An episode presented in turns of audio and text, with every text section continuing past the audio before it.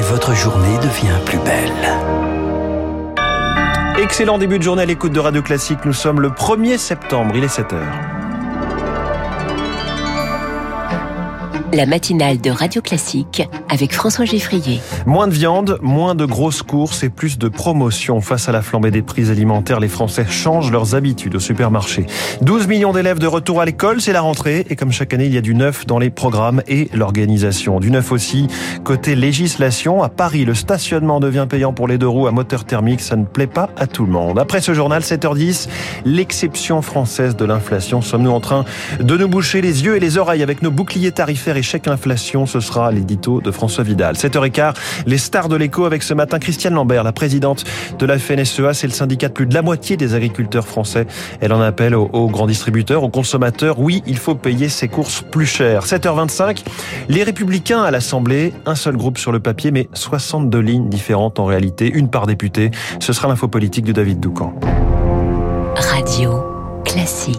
Léa Boutard-Rivière, bonne nouvelle, l'inflation marque un temps mort. C'est ce qu'indiquent les premières estimations de l'INSEE publiées hier. En août, les prix ont grimpé de 5,8%.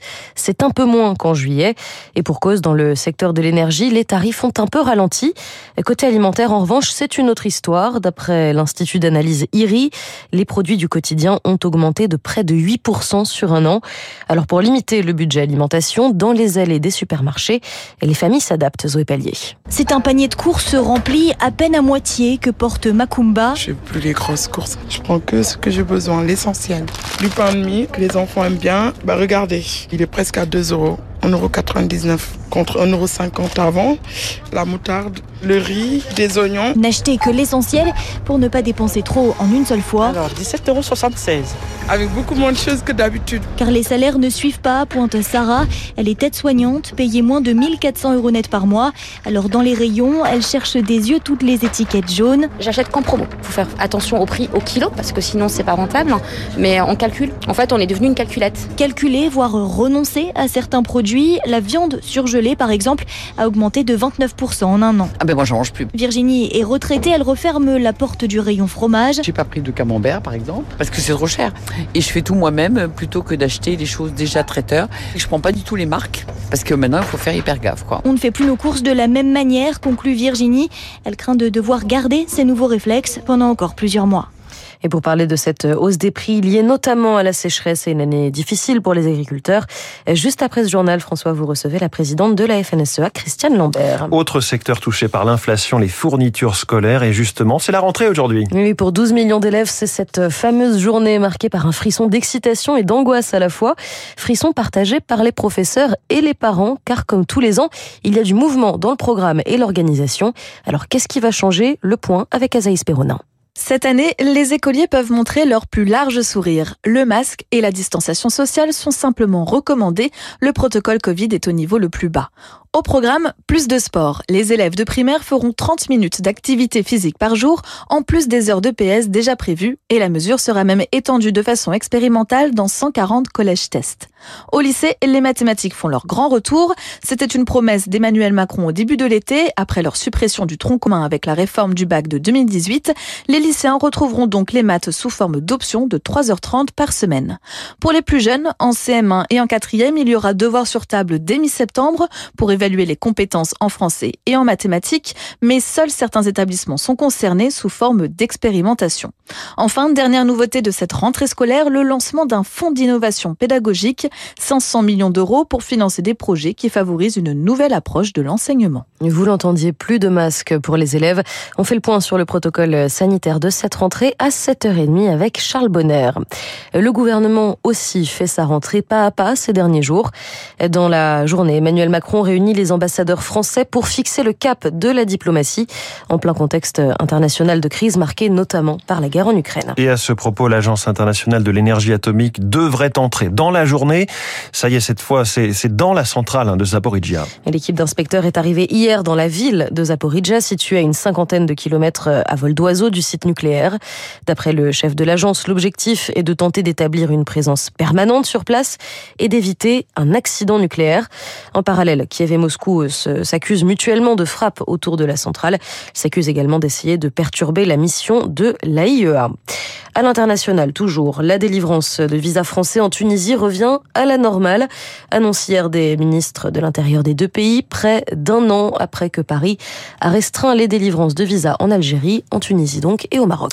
Le Maroc qui suspend depuis mardi soir le laissez-passer consulaire concernant euh, Hassan Iqiyoussen. Or, sans cette autorisation, impossible d'expulser ce prédicateur vers son pays d'origine. Hier, Gérald Darmanin a voulu se montrer optimiste. Il a dit s'être entretenu avec l'ambassadeur du Maroc. Le ministre de l'Intérieur est surtout en difficulté car Hassan Iqiyoussen reste introuvable. L'imam a probablement fui en Belgique, ce qui complique encore cet imbroglio judiciaire. Alors s'il était retrouvé, quelles pourraient être les suites de l'affaire? Élément de réponse avec Serge Slama, professeur de droit public et spécialiste des droits fondamentaux pour les autorités euh, françaises, même s'ils revenaient en France, euh, on ne pourrait pas, euh, tant qu'il n'y a pas de laissez-passer consulaire délivré par les Marocains, le renvoyer vers le Maroc. Donc il faudrait trouver un autre pays qui veuille bien l'accueillir. Pour les autorités belges, ça change strictement rien, puisqu'ils peuvent toujours, éventuellement, s'il n'a pas de droit au séjour en Belgique, prendre une mesure d'éloignement vers le Maroc et devront obtenir des autorités marocaines un laissez-passer consulaire. le plus simple pour les autorités belges, ça serait de faire une remise aux autorités françaises, puisqu'il vient de France, c'est une évidence. Donc si les Belges les interpellent, peuvent très bien euh, solliciter les autorités françaises et remettre euh, l'intéressé aux autorités françaises. Nous sommes le 1er septembre et il y a du changement forcément comme chaque premier jour de mois. Et oui, la remise à la pompe gouvernementale passe à 30 centimes par litre. Les tickets resto vont permettre d'acheter plus de produits qu'auparavant pour faire face à l'inflation. Et certaines métropoles accentuent la lutte contre les véhicules polluants. À Paris, le stationnement devient payant pour les deux roues à moteur thermique. Entre le 1er et le 11e arrondissement, il faudra débourser 3 euros par heure, 2 euros entre le 12e et le 20e. Et pour certains, cela fait cher, alors ils essayent de trouver des solutions. Juliette Petrachevski. Payer 3 euros de l'heure le stationnement de son scooter dans le 8e arrondissement de Paris. Patrick, restaurateur, travaille en horaire décalé et n'a pas d'autre alternative pour l'instant. C'est difficile de prendre le métro à 5h du matin. Quoi. Donc euh, là, j'ai pas le choix. L'électrique, tout le monde ne peut pas. Hein.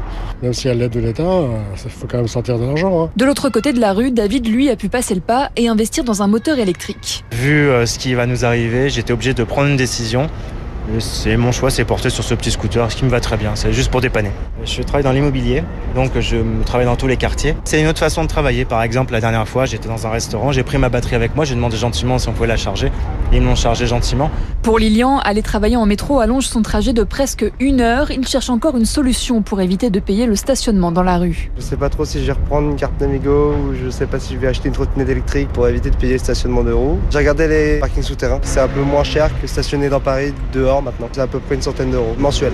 Et en cas de stationnement non payé, pour les deux roues concernées, la contravention est de 25 à 37,50 euros selon les arrondissements. Voilà, c'est un reportage signé Juliette Pietraszewski. Merci Léa Boutin-Rivière. On vous retrouve à 8h pour un nouveau journal. 7h30, ce sera Charles Bonner. Dans un instant sur Radio Classique, l'édito de François Vidal sur le puissant fond des boucliers tarifaires et autres mesures anti-inflation, ce qui nous empêche de voir la réalité de la crise énergétique. Puis cette question, les agriculteurs français peuvent-ils survivre à l'inflation, à crise climatique Christiane Lambert, présidente de la FNSEA, est ce matin la star de l'écho.